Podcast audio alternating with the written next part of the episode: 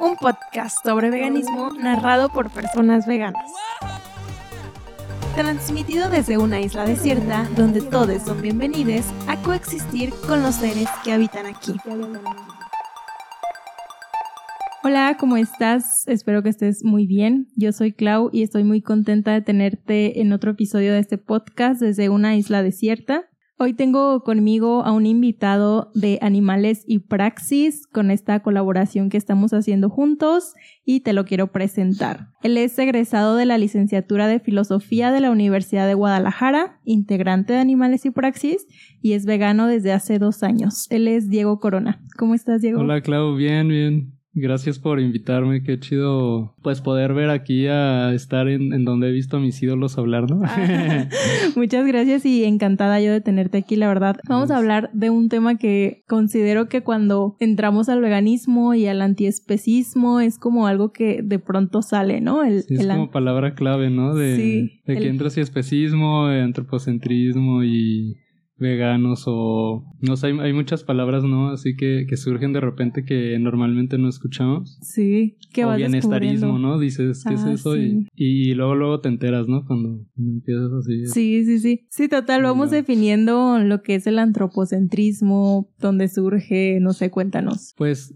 yo así investigando no lo, o sea, no es tan clara la línea porque, o sea, es algo que surgió con la modernidad cuando se puso al hombre eh, como el centro del mundo, ¿no? En vez de poner a Dios o en vez de antes poner otras cosas. Pero pues así como lo entendemos, pues como más como por definición que por historicismo, pues es muy antiguo porque, o sea, se, se ha puesto como prioridad a los humanos, obviamente desde hace miles de años porque pues somos humanos y, tendemos, ¿no? A, a, ponernos obviamente como el centro así como cualquier animal se, se, va a poner como el centro de la historia, pero pues así de forma formal surge con la modernidad, como con, a ver si lo pronuncio bien, Descartes o bueno, Descartes, este, cuando propone esta diferencia entre res extensa y res cogito. ¿Qué es eso? Es como el, ser pensante y el ser materia. Y él, por ejemplo, a los animales, o sea, él era súper especista, súper, súper especista. Los animales ni siquiera los consideraba o sea, como tal animales, ni siquiera eran pues una especie de seres vivos. Eh, en realidad, ah, pues a mí nunca me, me, gustó él, entonces no lo estudié mucho. Pero era, él decía que eran más como una ilusión y eran como máquinas, o sea, como mm. si no fueran reales, como si fueran, pues sí, una especie de autómatas.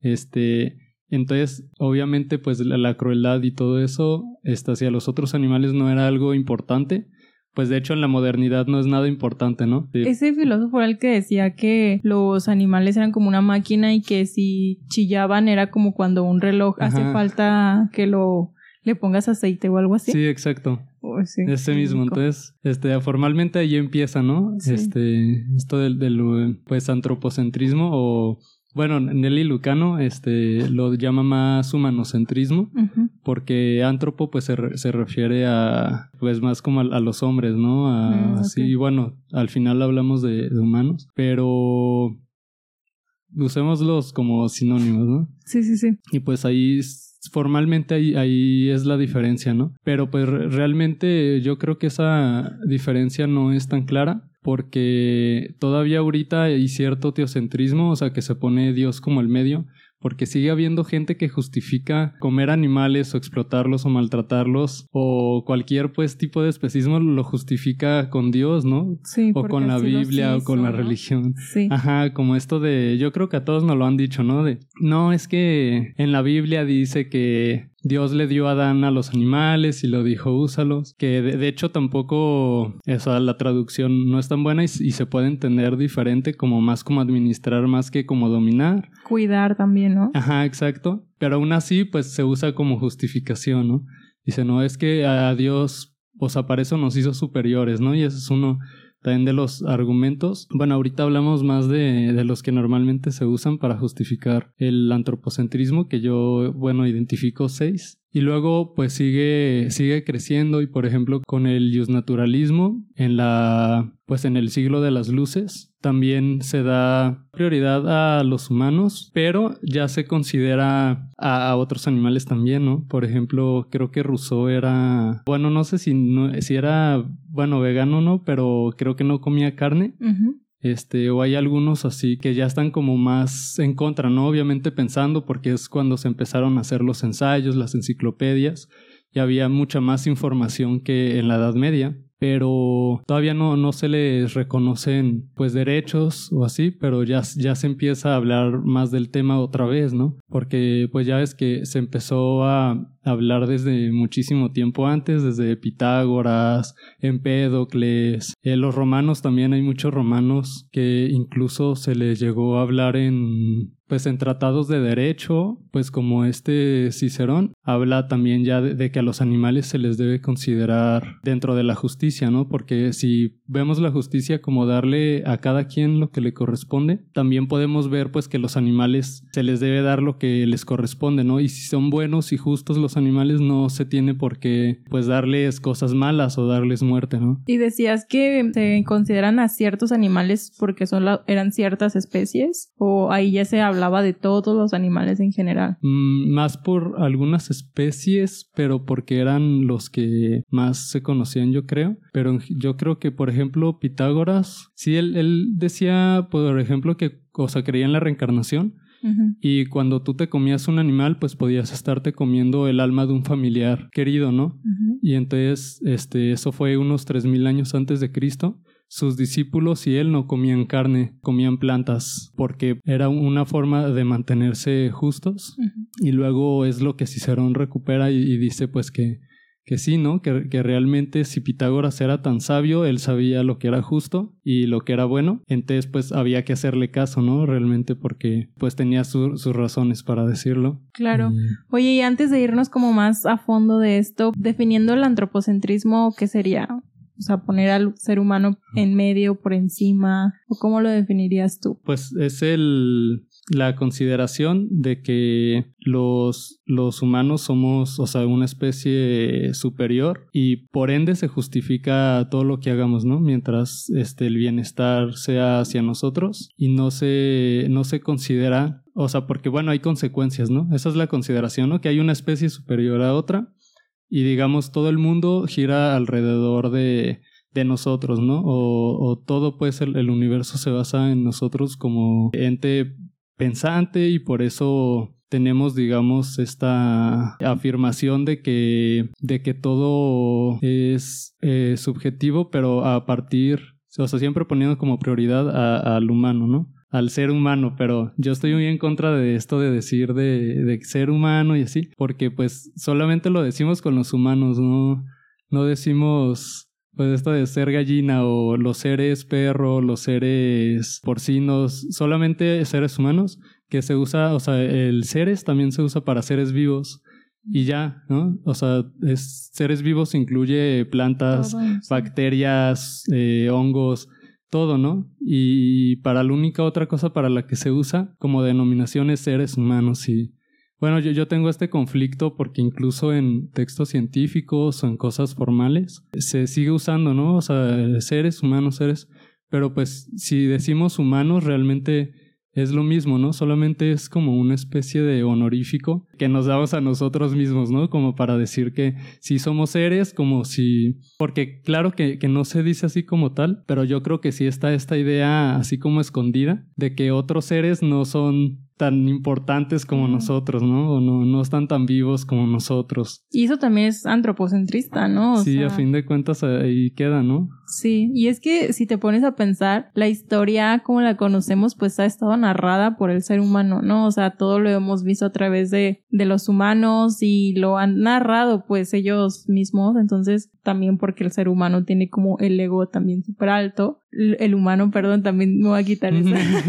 Pero sí creo que también desde chicos nos han dicho, ¿no? Está difícil empezar a quitarse ese tipo de palabritas que algo así no tienen sentido, simplemente las aprendimos y listo. Sí, estamos bien acostumbrados. Sí, sí, sí. Pero, por ejemplo, o sea, tú nos estás hablando ahorita de que, ah, es de hace miles de años, ¿no? Entonces estamos hablando que el antropocentrismo ha existido, o al menos más o menos como lo conocemos ahora, pues desde hace mucho tiempo, ¿no? Sí, por ejemplo, como, bueno, poniendo el especismo como un tipo de discriminación, comparándolo con otros tipos de discriminación, también pues es que hay palabras que se quedan, ¿no? Y que tienen un origen histórico también muy viejo, como la palabra bárbaro, ¿no? Que, o sea, también el tipo de discriminación ahí pues sería racial, porque ¿Bárbaro? es...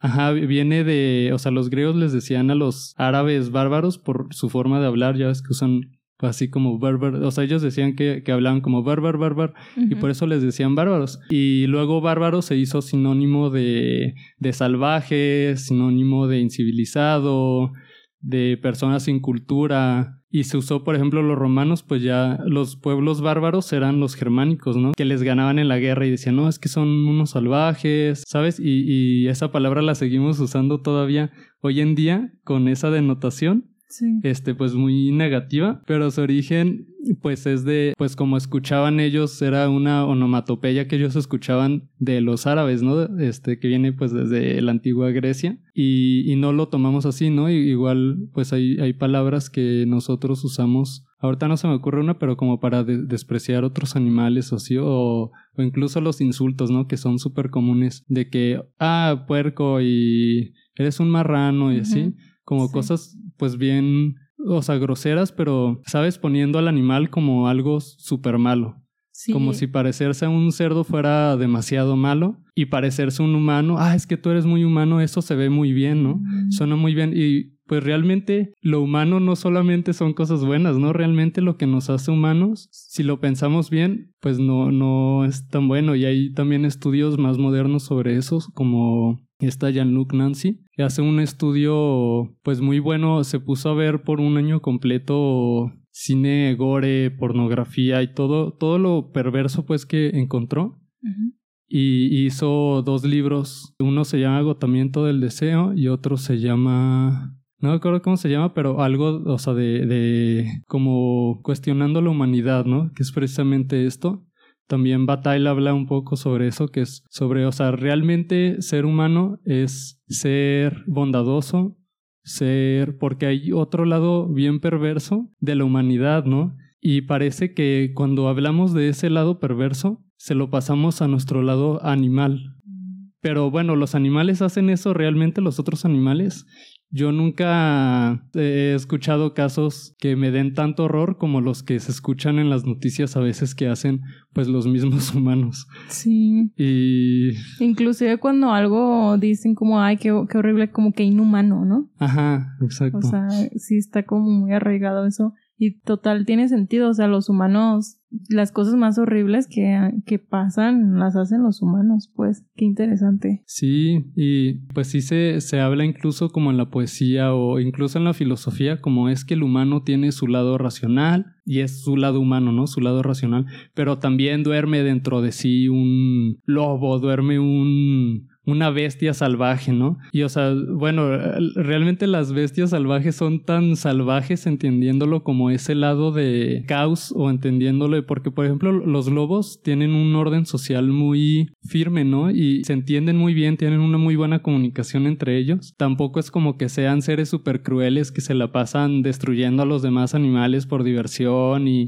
se la pasan peleándose entre ellos. No. Pues no, simplemente este, es su forma de comunicarse, ¿sabes? Y esa es la, la notación que nosotros le damos, pues desde nuestra posición de, de humanos que vemos a los animales como algo muy separado de nosotros. Cuando, bueno, somos animales, ¿no? O sea, realmente... Pues sí, somos totalmente animales. 100% no hay ninguna separación de, o sea, de humanos y todo lo demás. O humanos y homínidos y todo lo demás, pues no. O sea, somos parte de la Sí. misma cadena, ¿no?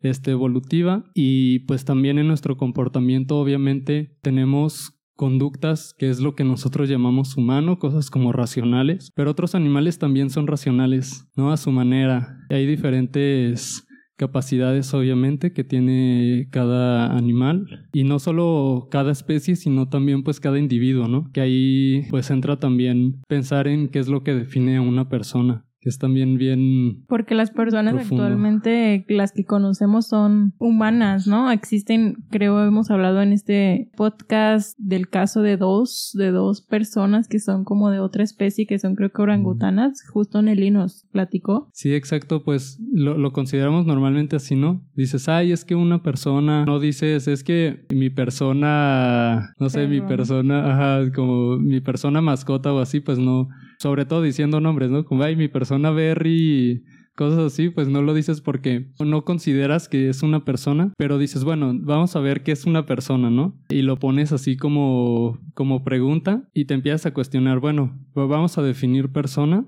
y no, no es tan sencillo como podría parecer, porque sería muy arbitrario solamente decir, bueno, persona es cualquier humano. Ujú. Y dices, bueno, ¿y, ¿y qué más, no? Y entonces dices, bueno, pues una persona piensa, tiene mucha razón, o sea, puede razonar cosas complejas. Bueno, entonces, este, un niño chiquito no es una persona porque no, no puede pensar de forma compleja y tiene la inteligencia que un perro o que un loro. Incluso, pues si es un niño chiquito, un loro va a tener más razón que él, ¿no? Pero no, o sea, por eso es más persona o menos persona Aparte no distinguimos por niveles, ¿no? Simple decimos es persona o no es persona. Este, o también persona, pues llamamos, o sea, si llamamos a todos los humanos, también están los altos deficientes mentales, o están, por ejemplo, porque tampoco podemos decirlo por la forma, ¿no? Que fue, este, por ejemplo, la definición de Platón, de la que es famosa esta escena de que, ¿cómo se llama? El cínico que vivía en un barril con perros. No lo ubico. Este, Diógenes. Ah. Diógenes el perro cuando Platón dijo es que mi definición de, de persona es un animal bípedo sin plumas. O sea, somos bípedos, caminamos en dos patas, no tenemos plumas. Y dices, ah, pues sí, buena definición, ¿no? Entonces este Diógenes agarró una gallina sin plumas y la lanzó a- al, pues a donde estaban platicando, ¿no? Y dijo, ten, ahí está tu mano. O sea, esa definición se queda muy pobre, ¿no? Claro. Y a lo largo de la historia ha habido un montón de definiciones que llegan pues otros filósofos y, y se burlan de ellas y normalmente es así, incluso con burlas porque realmente casi todas las definiciones que se van dando pues son muy cuestionables y son pues sonan más cómicas que algo serio. Pues cosas esas, ¿no? Como el, el bípedo con plumas. O por ejemplo, Heidegger dice el ser para la muerte. Los humanos somos el ser para la muerte porque estamos esperando la muerte o así. Pero bueno, creo que en cuestión de muerte, todos los animales este, les asusta morir y todos los animales pueden pensar en la muerte. Y todos los animales, ¿sabes? Pues la muerte es algo muy básico.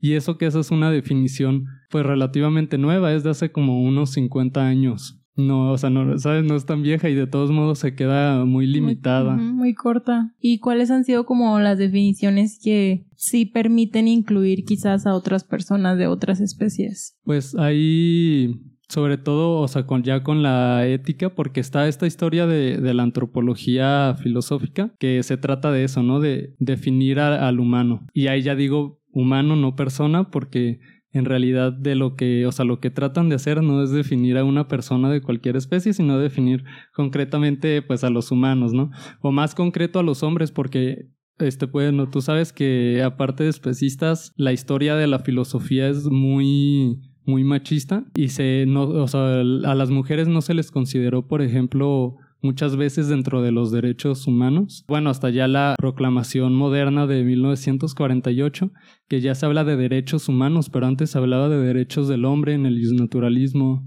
Y antes, ah, por ejemplo, es- esto está muy interesante de, de la antigua Roma, porque no todas las personas, más bien no todos los humanos eran personas y no todas las personas tenían que ser humanas tampoco, porque también hay casos que, ajá, pues ya había animales que se consideran personas. En la Edad Media hubo juicios basados en, en el derecho romano, hubo juicios hacia animales no humanos. Creo que Nelly habló un poco sobre eso. Yo ahorita no, no recuerdo esos casos, pero creo que son tres casos. Pero Eh, en, en la antigua Roma. en la, en la eso fue más en la Edad Media. Ah, Este, como una oveja, o creo que hubo un puerco que, que se comió a unos niños o algo así, y lo juzgaron como persona. O sea, le, lo pusieron de que en, en su lugar en el juicio, y le hicieron su juicio formal, le dijeron de qué lo acusaban, a ver, defiéndete, ah, no, no te puedes defender, ¿sabes? Se le puso un abogado, todo eso.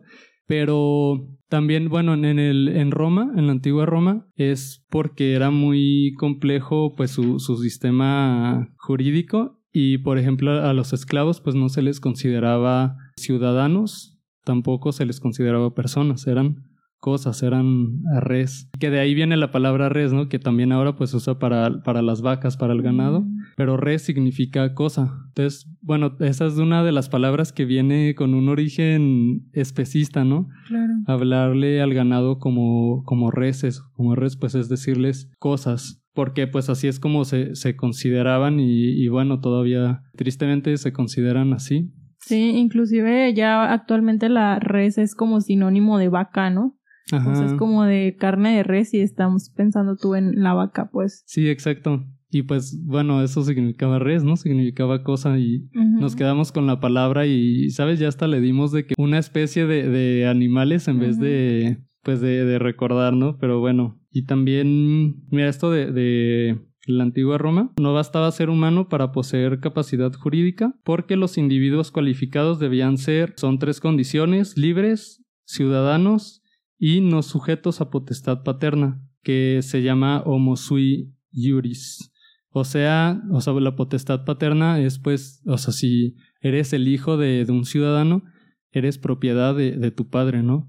O una esposa, pues era la propiedad de su, de su esposo. No era como tal persona no podía jurídicamente no tenía o sea no, no, no, podía decidir cosas digamos no se tomaba en cuenta. Pero también la persona pues era por lo mismo una construcción jurídica. No era algo natural ni era algo que fuera de especie. O sea persona no era sinónimo de humano sino eso fue más más adelante por la Edad Media y la idea de que Dios nos creó a su imagen y semejanza. Se consideró ya pues al humano como una persona, todos los humanos son personas, porque todos somos hijos de Dios o todos venimos del mismo origen divino, que también pues es una de, las formas que ahorita tenemos, perdón, de especismo, que es pensar pues que hay una justificación divina para la forma en la que nosotros explotamos a los animales, porque está esta creencia de que,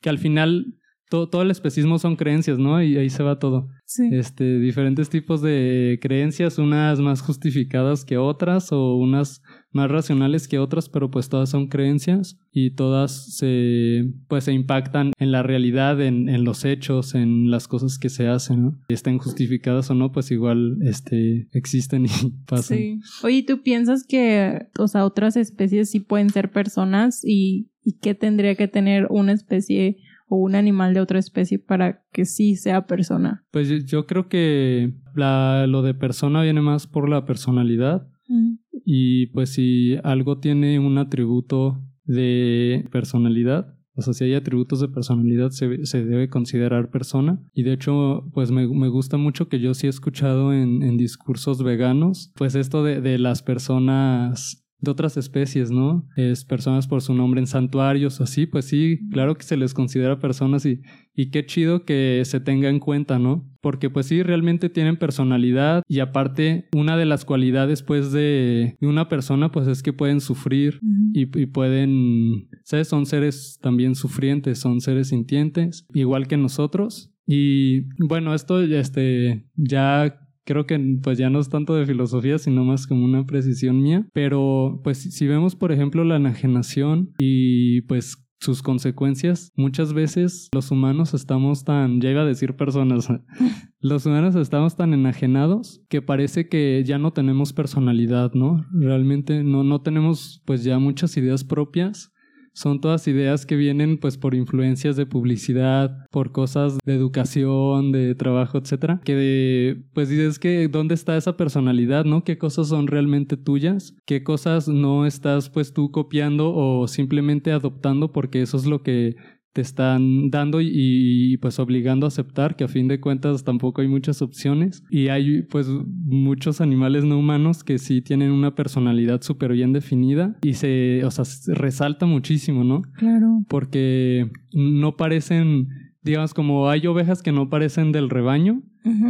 Sino que se, nota pues que, tienen un actuar bien propio y que tienen una personalidad bien fuerte, que a pesar pues de, estar en una situación muy desfavorable, pues resalta y, se nota y también en la vida silvestre se nota la personalidad de los animales cuando, por ejemplo, en los documentales ya ves que siempre graban a, a, uno solo, ¿no? Lo van siguiendo, van siguiendo su vida y dicen, no, es que sabemos que es él por cómo camina, ¿no?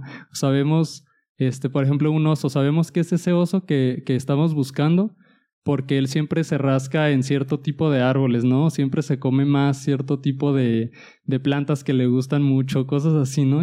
Y ahí ya se puede ver que también hay diferencias en la personalidad, porque pues yo diría si son personas, no solo son pues como si fuera una aglutinación de especie, ¿no? Como si todos este, los animales por pertenecer a una especie fuéramos lo mismo, pero si lo trasladamos a nosotros, considerándonos animales, pues ya no aplica porque nadie se considera, yo creo, parte de, de, de la bola de humanos, porque dices, bueno, pero es que, ¿cómo? O sea, yo no me parezco, ¿sabes? A muchas personas, tal vez algunas sí, pero no, no me parezco a todas las personas que existen entonces, ¿por qué me agruparía dentro de, ese todo, no? Que de hecho es uno de los problemas de, pues del especismo, que también se confunde yo creo con egoísmo, de querer hacer todas las cosas que se nos antojan solamente por eso, pues, porque hay un deseo y no tenemos algo que nos limite para no hacerlo, ¿no? Pues ya es como maltratar animales, otros animales o cosas así, o bueno, pues incluso comerlos, es porque no se les está considerando personas, porque incluso hay cosas que son ilegales, ¿no? Como cazar a ciertos animales protegidos.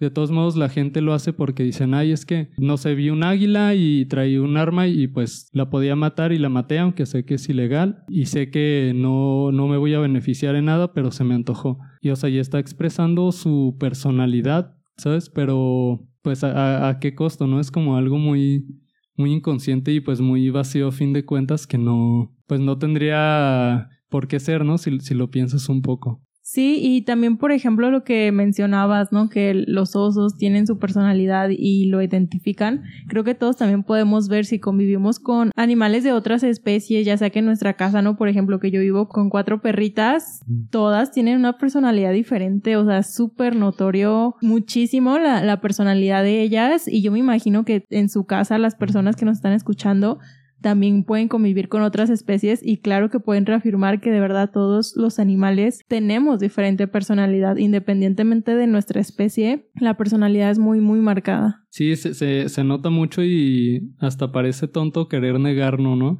Como si todos los perros se fueran a comportar igual o pues incluso como si todos los humanos fuéramos a comportarnos igual, pues precisamente por eso hay, hay tanta diversidad de, pues de culturas, incluso dentro de la misma cultura y dentro de la misma ciudad y dentro, incluso dentro de la misma casa, a veces una familia que vive junta y todos son súper diferentes, ¿no? Entre sí. Sí. Pero pues a, fin de cuentas creo que es importante ahí ver que, por ejemplo, en una familia, aunque todos seamos diferentes, nos podemos llevar bien, ¿no?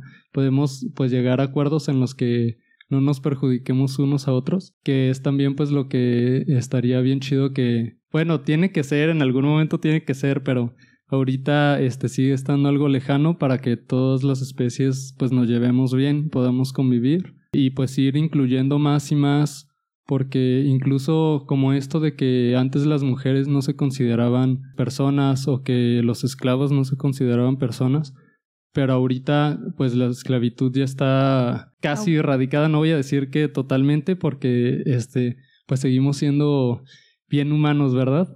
Sí. Seguimos siendo bien humanos y, y, pues sigue habiendo situaciones bien fuertes en, pues en otras, en otros países o en otros contextos. O bueno, incluso en nuestro país, pero en otros contextos.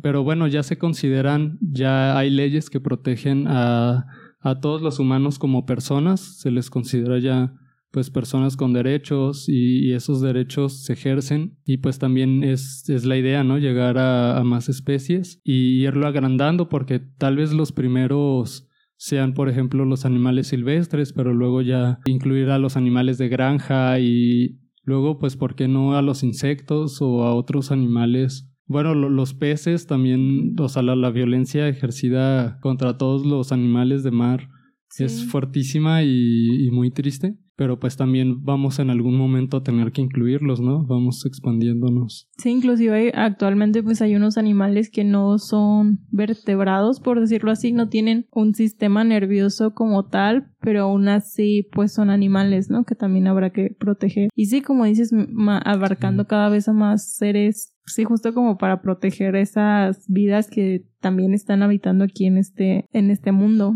Oye, hablando por ejemplo ahorita de las culturas que mencionabas, a lo largo de la historia, ¿se ha inclinado más el antropocentrismo en ciertas culturas o es como en general se ha visto igual en todas? Nosotros lo vemos más pues porque vivimos en una sociedad moderna, capitalista, pero sí, pues por ejemplo la diferencia, esta diferencia de la que hablábamos al principio de que humanos y todo lo demás, aparte, pues no es tan clara para otras culturas, ¿no? Por ejemplo, hay, pues hay culturas en las que se consideran los humanos, se consideran dentro de la naturaleza, ¿no? Como una parte, como un animal más. O incluso podemos verlo reflejado en los dioses de otras culturas o de la mitología. Podemos ver ejemplos en donde no es tan clara esta diferencia entre un animal humano y un animal de otra especie. Por ejemplo, bueno, está este mito famoso Nahua de la creación de los soles.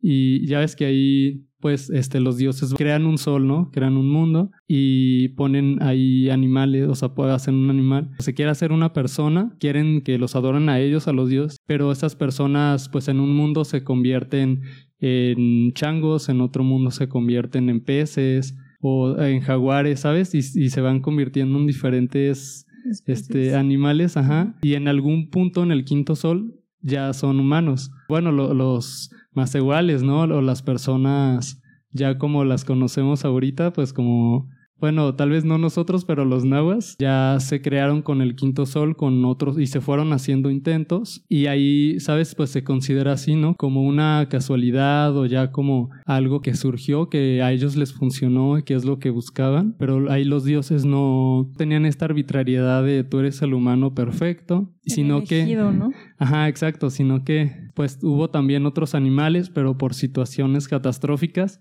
no pudieron quedarse con el mundo, ¿no? O ese sol no funcionó, pues por eso se, se destruyó. Y también hay, por ejemplo, bueno, es que mitos hay muchos, hay dioses que son, por ejemplo, en Egipto, que son medio como con algunas cosas de animales y otras, bueno, de, otros animales y otras cosas de humanos, como no sé, con piernas, pero cara de cocodrilo. Es como la esfinge, ¿no? Es muy claro. Ah, exacto. Que es un felino, pues. Sí, pues todos sus dioses son. tienen atributos de otras especies y atributos humanos, pero obviamente quienes los hicieron son humanos. Entonces todos tienen en común eso, ¿no? Que, que tienen un poco de, de humanidad. Sí, ahorita que lo mencionas y yéndonos así como a las primeras civilizaciones, también era común que vieran en otros animales como esa misma, no sé si decirle como divinidad o no sé cómo llamarle, pero realmente veían a los otros animales como parte de su mundo, pues, ¿no? Como creo que con los mayas era mucho como de las panteras o cosas así, o sea, como que siento que se daban como esos atributos de animales, ¿no? Como que el ser animal era algo muy chido. Pues. ajá, exacto, era, era muy chido. Por ejemplo, los guerreros águila o los guerreros bueno, dicen jaguar, pero es como los guerreros ocelote o así, pues eran, ¿sabes? Los más poderosos precisamente porque veían atributos que ellos querían de otros animales. En la modernidad, pues esto se borra, ¿no? Y dicen es que son irracionales, este, así como si fueran estúpidos y todo lo, todo lo mejor fuera lo humano, que pues bueno, ya pasaron cientos de años y estamos viendo que eso tan humano y la, racional, la, racionalidad, perdón, y todo, pues no, no lleva a, ¿sabes? A la bondad infinita y a un mundo donde todos se respeten y se amen, sino que pues ha traído muchísima violencia y bueno, pues basta con ver los países que, que empezaron a dar todas estas ideas naturalistas como hubo guerras, ¿no? Eh, tantas guerras, tantos genocidios, pues tanta colonización y ahorita pues sigue vigente la explotación de los otros animales. Sí, sí, sí. E incluso pues de animales humanos también hay una explotación pues muy fuerte, ¿no? Que bueno, pues yo, yo creo que, que son como luchas que no están tan separadas, porque así como vemos también por otros hermanos humanos, son como nosotros, y también otros animales son como nosotros, aunque sean de otras especies, y hay que ver esas similitudes en vez de ver solo las diferencias y, pues empezar a, tener esta empatía por los que son nuestros semejantes y aunque no sean nuestros semejantes hay que tenerle cierta empatía aunque cueste más, ¿no? Que cueste más trabajo y es como pues se puede ir expandiendo pero pues sí claro que, que hace falta todavía pues mucha pues muchos avances en cuanto a crecer nuestra humanidad, ya no sé cómo llamarla, pues, pero las cosas buenas. Sí. Pues sí, falta mucho crecerlo para todas las especies, incluyendo la nuestra. Es verdad, por ejemplo, ahorita que mencionas, no creo que nunca lo había considerado, pero si nos ponemos a pensar en las similitudes que tenemos con otras especies, creo que serían muchísimas más que las diferencias, pues, ¿no? Sí. Y eso inclusive yo siempre lo digo, inclusive aunque haya una especie que no se parezca en ti en lo absoluto, digo a ti en lo absoluto, no tendrías tú por qué lastimarla, pues, o sea, porque sí existen especies que dices, o sea, no, no somos para nadita iguales, pero pues eso no es justificación, pues, de, de explotarlas, violentarlas, etcétera. Ajá, pa pareciera que no podemos respetar lo que no es nuestro semejante, uh -huh. ¿no? Y eso a fin de cuentas es como una falta de, de entendimiento bien grande como, o sea, si no pudiéramos simplemente entender nada y por eso debe ser destruido. Sí. Como esta idea, pues yo creo que es algo bien primitivo, de lo que nos podemos este, liberar, obviamente, teniendo esa conciencia de que sucede, pero sí tenemos como este instinto de, de destruir lo desconocido y lo que nos es ajeno, y mientras más ajeno nos sea, más lo desconocemos y más, este, o más bien menos nos importa destruirlo.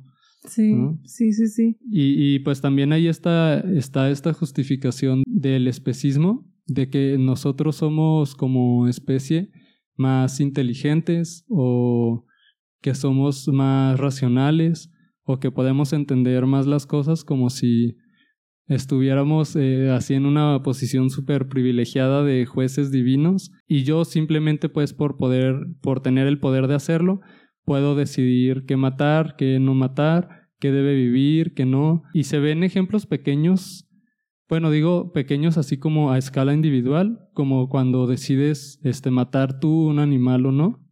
O sea, tipo, si ves una, una mariposa y, ajá. ajá, y ves una cucaracha y no te importa dejar vivir a, aunque ambos son insectos, dices, bueno, la mariposa la voy a dejar la cucaracha la voy a matar porque las cucarachas traen enfermedades, porque se paró en popó seguramente. Y puede ser que no, puede ser que sí. Igual la mariposa puede ser que se haya parado sobre popó o puede ser que no. Y también la mariposa puede traer enfermedades. Pero, ¿sabes? Vamos a, dejar a la mariposa porque en nuestra posición de jueces nos pareció bella y nos gustó y la, la vamos a dejar vivir. Y todos los demás insectos que no nos parecen atractivos, porque bueno, ahora sí que casi todos los insectos son insignificantes, ¿no? Ante, yo diría pues un, un, humano promedio, no te fijas cuando vas a aplastar un hormiguero, ¿no? Cuando está, bueno, pasando las hormigas así sí, formadas. Filitas, sí. Ajá, y es raro pues que alguien vaya caminando en la calle y las esquive o así. Dicen, ah, pues son hormigas, ¿no? Son muchas o pues las aplasté, ¿no? ¿Y, y qué? ¿no? O sea, ni, ni siquiera pensamos en cuál es la necesidad de hacerlo simplemente no las consideramos como nada, o sea, como si fueran, o sea, ya ni siquiera como cosas, simplemente como si fueran nada. Uh -huh. ¿no? no hay nada, o sea, ni siquiera un mínimo de consideración. Sí. Y también, pues, a una escala mayor, pues también así con los animales que nos comemos. ¿Por qué te comes a la vaca, no te comes al perro? Pues igual, porque con el perro tú convives y lo conoces y no tienes esta conciencia de que la vaca pues no es tan diferente ni de tu perro ni de ti y no es ni una cosa ni un ser de alimentación, digamos, porque también como dentro de, también de esto de los seres, este nosotros somos seres humanos, pero los otros, si hablamos de otros seres, ya podemos meter ahí como adjetivos quitándoles cualidades, ¿no? O sea, por ejemplo, una vaca pues ya se considera, no se considera un ser, digamos, saltador o un ser consciente o un ser divertido. Uh -huh. es un, un, ser de alimentación, ¿no? O es un... como si su único propósito fuera darnos carne.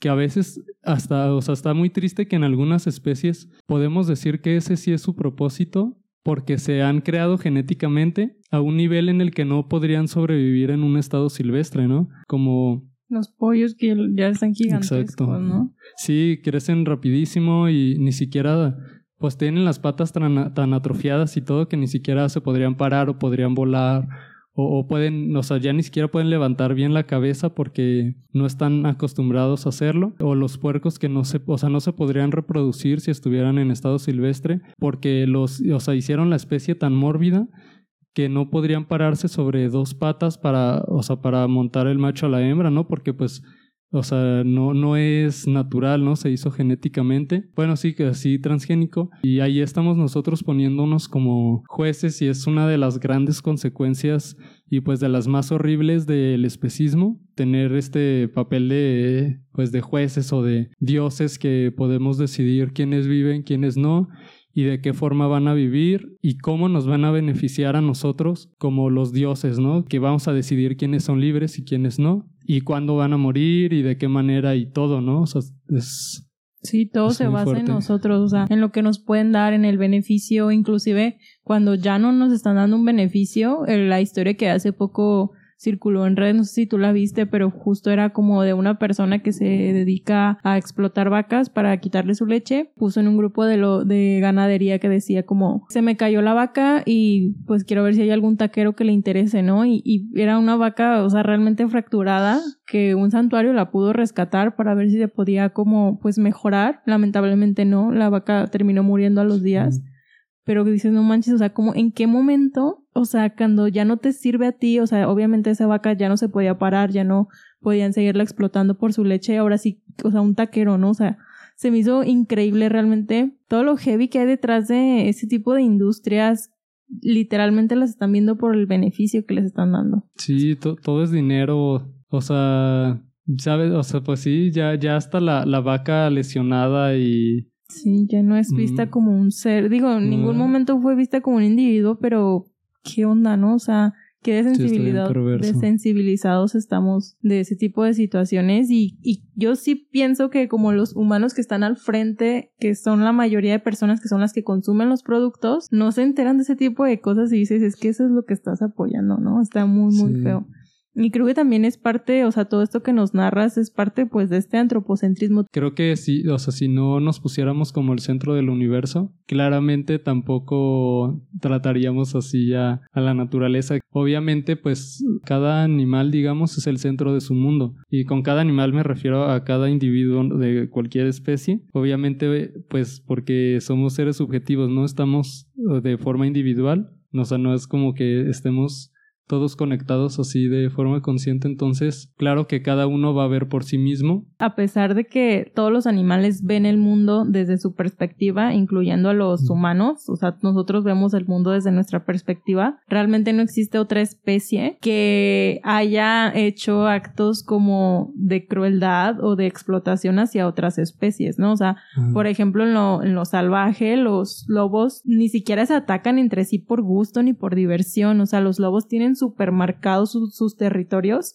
Hace poco vi como un video de que se rastrearon a las manadas de lobos y de verdad está delimitado perfectamente como donde termina una manada empieza la otra. Y se evitan, o sea, no, no tratan de confrontarse, tratan de, expandirse, ¿no? Hacia donde no hay otras manadas. Sí, o sea, a pesar de que los animales realmente están viendo por sus intereses y desde su punto de vista no existe realmente, como, ¿cómo decirlo? Como maldad intencional en otras especies como la hay en los seres humanos, pues. O sea, sí está muy interesante, como que no, no es justificación que el ser humano haya visto por sus intereses para hacer todo lo que ha hecho. o sea, de verdad. Porque aparte ya ni siquiera es como por los intereses primarios, ¿no?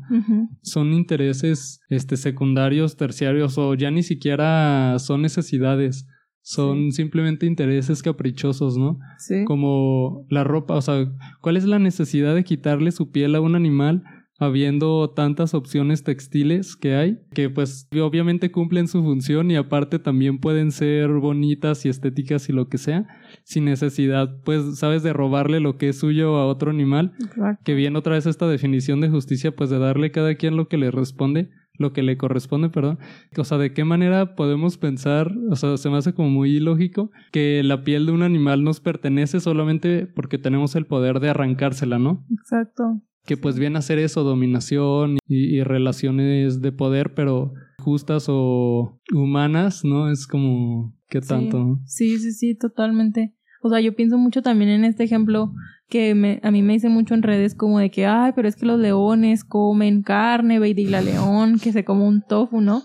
Y digo, ¿en qué momento tú has visto a un león teniendo una granja industrial donde explota a mm. millones de cebras para quitarle su carne, o sea, es ilógico, mm. ¿sabes? O sea, de verdad no hay punto de comparación, pues lo que realmente hacen los animales por supervivencia allá afuera, que lo que el ser humano ha hecho en nombre de muchas cosas, como dices, a veces ya no son ni siquiera intereses principales o primarios, es algo muy, muy feo. No, pues. por diversión o por, ¿sabes? Cualquier razón estúpida que puedas pensar y, va a haber alguna forma de explotación especista que tenga e, eso, ¿no? Sí, Porque sí. hay pues cantidades absurdas de cosas innecesarias que se hacen en las sociedades humanas sin, pues sí, ahora sí que sin ninguna necesidad y aparte sin ningún provecho de nada porque solamente, ¿sabes? Se hacen como porque sí, casi, casi. Sí, sí, sí. Y sí es tonto. Y hay tantas justificaciones que pues si las llevamos a un ámbito racional, pues no están tan justificadas, ¿no? Pero el problema es que tratamos de, de, casi de no pensar las cosas precisamente por eso, porque sabemos que no están justificadas y tratamos de, de ignorar ese problema como si simplemente ignorándolo ya no existiera, ¿no? O es como esto de que hay muchas personas yo creo que todo el mundo que no es vegano este, se incomoda mucho con los veganos, precisamente porque eso hacemos, ¿no? Incomodamos porque se dan cuenta de esta irracionalidad que está en sus acciones, pero no, no porque no puedan verla, sino porque deciden ignorarla. Pero cuando llegan a este punto de que ya no la pueden ignorar, es cuando entonces empiezan a, hacer cambios, ¿no? Que bueno, yo creo que todos bueno, al menos nosotros eh, nacimos pues comiendo carne desde chiquitos en una cultura, bueno, nuestra, ajá, nuestra cultura mexicana este, donde es normal ver que patean perros o cosas así, o que se matan pájaros con las resorteras cuando los niños o cosas así. Pero en algún momento nosotros nos dimos cuenta pues de que ya no podíamos seguir ignorando eso y hicimos este cambio, ¿no? Que claro, pues que todas las personas, bueno, todos los humanos pueden hacer, pero se está ignorando, ¿no? Y va a haber este punto en el que ya no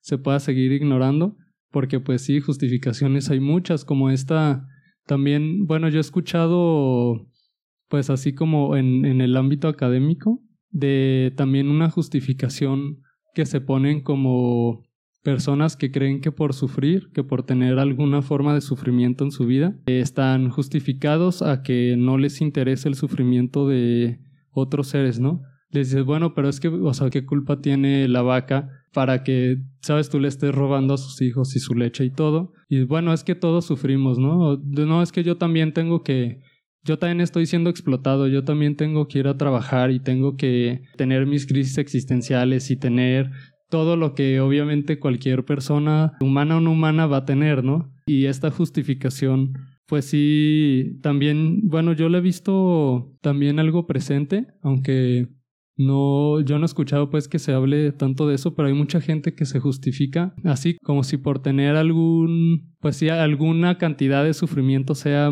poquita o mucha, este, ya están justificados a ignorar el sufrimiento de otros, ¿no? Como si no pudieran pues eliminarlo o como si no fuera importante simplemente porque ellos no pueden mejorar su situación, que la verdad no veo cuál es la conexión. O sea, trato como de de pensar bien cuál es, o sea, como cuál es su razonamiento, pero no me queda tan claro porque no se me hace realmente muy coherente. Claro. Este, pero pues es una razón que se da, ¿no? Es como si las personas que hacen daño a otros seres humanos y que ahorita están en la cárcel fue estuviera justificado porque ellos también la pasan muy mal, ¿no? O sea, no, o sea, está súper claro que cuando tú haces daño, si eres un humano y, esa, y el daño es hacia otro humano, pues las leyes son claras, o sea, no hay ningún un apartado donde diga, ay, pero no aplica si tú tuviste una infancia difícil, o sea, eh, claramente las personas que hacen daño es porque están sufriendo, pero eso no es ninguna consideración para las leyes. Exacto, de hecho el dolor podría, o sea, puede ser algo en común. Esto que, que decimos de que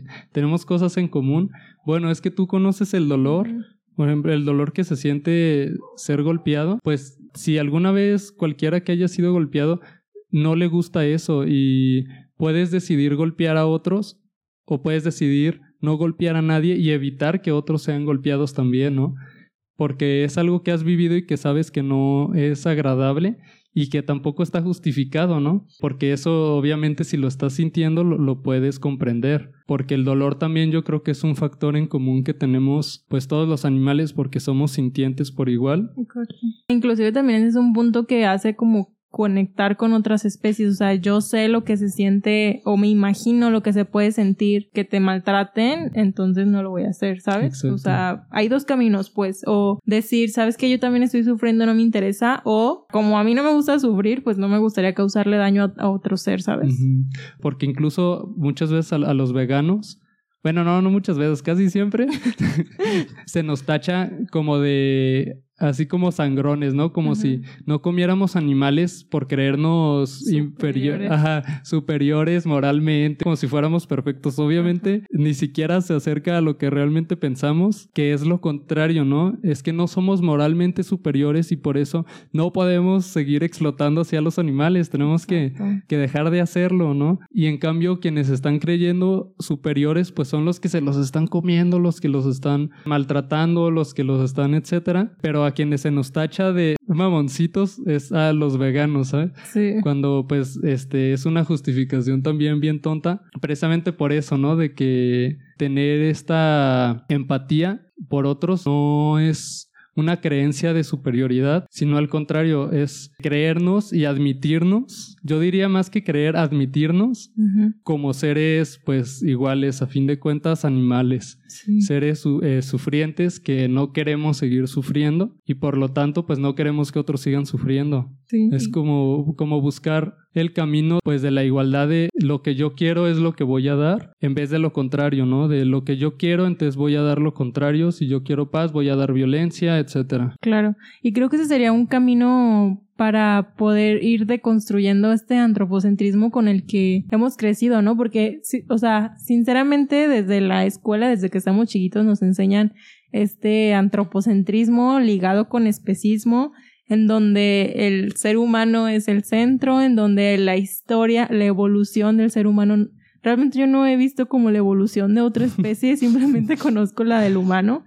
Entonces, creo que ese sería un buen camino como para irlo deconstruyendo. ¿Tú qué agregarías a una persona que dice, sí, cierto, o sea, el mundo es súper antropocentrista, ¿qué puedo hacer? Pues como para ir deconstruyendo eso, pues. Claro, yo creo que en este momento, pues a, nuestro nivel de conciencia no se puede como tal eliminar, o sea, no, no totalmente, pero claro que se puede limitar, ¿no? En acciones como estas de, preguntarnos, bueno, ¿qué tan antropocentrista estoy siendo en este momento, ¿no? O qué tanta consideración estoy teniendo en este momento ante otros animales, animales en general. Y hacer pues ese tipo de, de reflexiones para también que se pongan en acciones y también ir avanzando en cuanto a teoría, porque pues es una historia muy larga, ¿no? Esta de el antropocentrismo, son muchos años de cambios y de pensamientos y de creencias que se han estado pues cíclicamente unos dominando a otros y es a lo que hemos llegado ahorita, ¿no? De tener pues más leyes que nunca o más corrientes diferentes en, en cuanto a ética o cosas así, pues no es por nada, es por gente que se atreve a eso, a deconstruirse y hacer estas reflexiones y estos pequeños cambios que se van traduciendo ya en, en, acciones y se van traduciendo en influencias sociales, porque claro que uno puede pensar, bueno, es que de qué sirve si yo hago estos cambios en mí mismo. A fin de cuentas, estoy en un sistema enorme, soy parte de billones de personas y mi cambio no está afectando a esa billonalidad de otros humanos. Y dices, bueno, este, claro que, que eres uno entre tantos, pero, o sea, tampoco es como que no importe, ¿no? Obviamente de ahí sale todo y no es casualidad que de personas individuales hayan salido pues movimientos completos que no es de un día para el otro tampoco, no, no por la acción de un día, es acciones concretas, prolongadas y buscar pues atraer a más personas a que hagan lo mismo, ¿no? A reflexionar y a cambiar sus acciones y pues a tratar de ser menos especistas y de, de cuando empiezas a pensar algo, decir, bueno, este pensamiento en qué lo estoy basando, ¿no? Lo estoy basando en la idea de que yo como ser humano estoy en el centro y soy lo único importante. Yo como individuo o yo como especie o soy parte de un todo o de una esfera en la que hay otras cosas que hay que pensar que lo hacemos mucho, como dices, con otros humanos, sí lo hacemos, ¿no? No vas, por ejemplo, caminando en la calle y agarras la bici de un desconocido, ¿no? Puedes hacerlo, pero es que, ¿sabes qué, qué persona pues tan egoísta? Porque ahí también está el egoísmo de dentro del antropocentrismo, ajá, de es que bueno, solo lo que a mí me interesa es lo que importa, ¿no?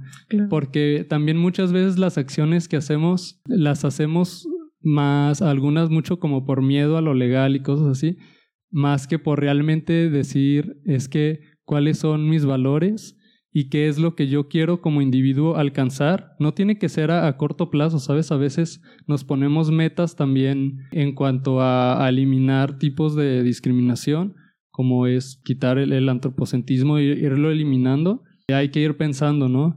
Cada acción que haga, ¿a qué va dirigida, no? Sí hay varias diferencia entre esta consideración de que estamos en el centro del universo de hace algunos años ahorita que ya hay, pues, por ejemplo, movimientos veganos que consideran otros animales y que consideran no solo animales, pues también hay, por ejemplo, ambientalistas que consideran el ambiente y se ven como dices, bueno, yo soy parte de, de este todo que es mi biotopo, mi ambiente y todo lo que hago, cómo estoy afectando este biotopo. Y de qué manera puedo afectarlo lo menos posible o puedo afectarlo pero para bien, ¿no? Buscando que los otros seres también se beneficien, etcétera. Sí, totalmente de acuerdo. Creo que todos los cambios son posibles y como dices, empezaron en la mente de una persona, ¿no? No te abrumes, persona que estás escuchando esto, si piensas como que es muy lejano ese cambio que tú quieres ver, todo cambio empezó. O sea, para hacer cualquier cosa tienes que empezarlo. Y sí, o sea, yo alentaría a hacer esos cambios que, que, traes en mente, ¿no? Porque siento que muchas personas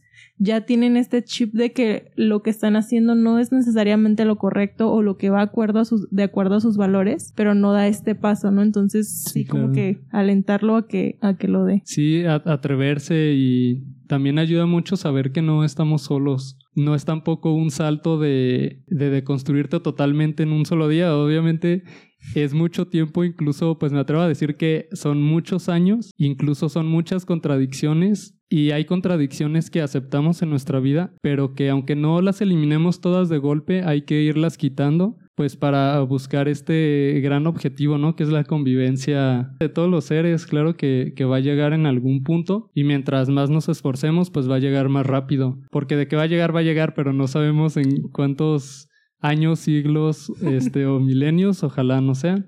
Sí. Pero bueno. Sí, ojalá sea más pronto de lo que esperamos y creo que es parte de que las personas comiencen a hacer estos cambios como mencionas. La verdad, todo este episodio fue demasiado cuestionamiento, demasiada información. Muchísimas gracias, Diego, por estar aquí, por brindarnos toda esta información. Antes de irnos, me gustaría que nos brindaras tu definición de veganismo, tú como persona vegana. Gracias, Clau. Pues fíjate que no, no lo había pensado así tanto porque pues he escuchado muchas, pero todavía no adopto mi propia eh, definición así como yo trabajarla, pero pues yo diría que simplemente es la, ausencia de especismo, dejar de considerarnos, pero claro que en acciones, porque no sirve de, nada si teóricamente te consideras de que, ay, sí, yo respeto y amo a todos los animales, pero no haces nada para mostrarlo. Yo creo que sería eso, considerarnos animales y parte del mismo mundo y, de la posesión pues de la misma personalidad que tienen otros animales. Me gusta ausencia de especismo, está chido.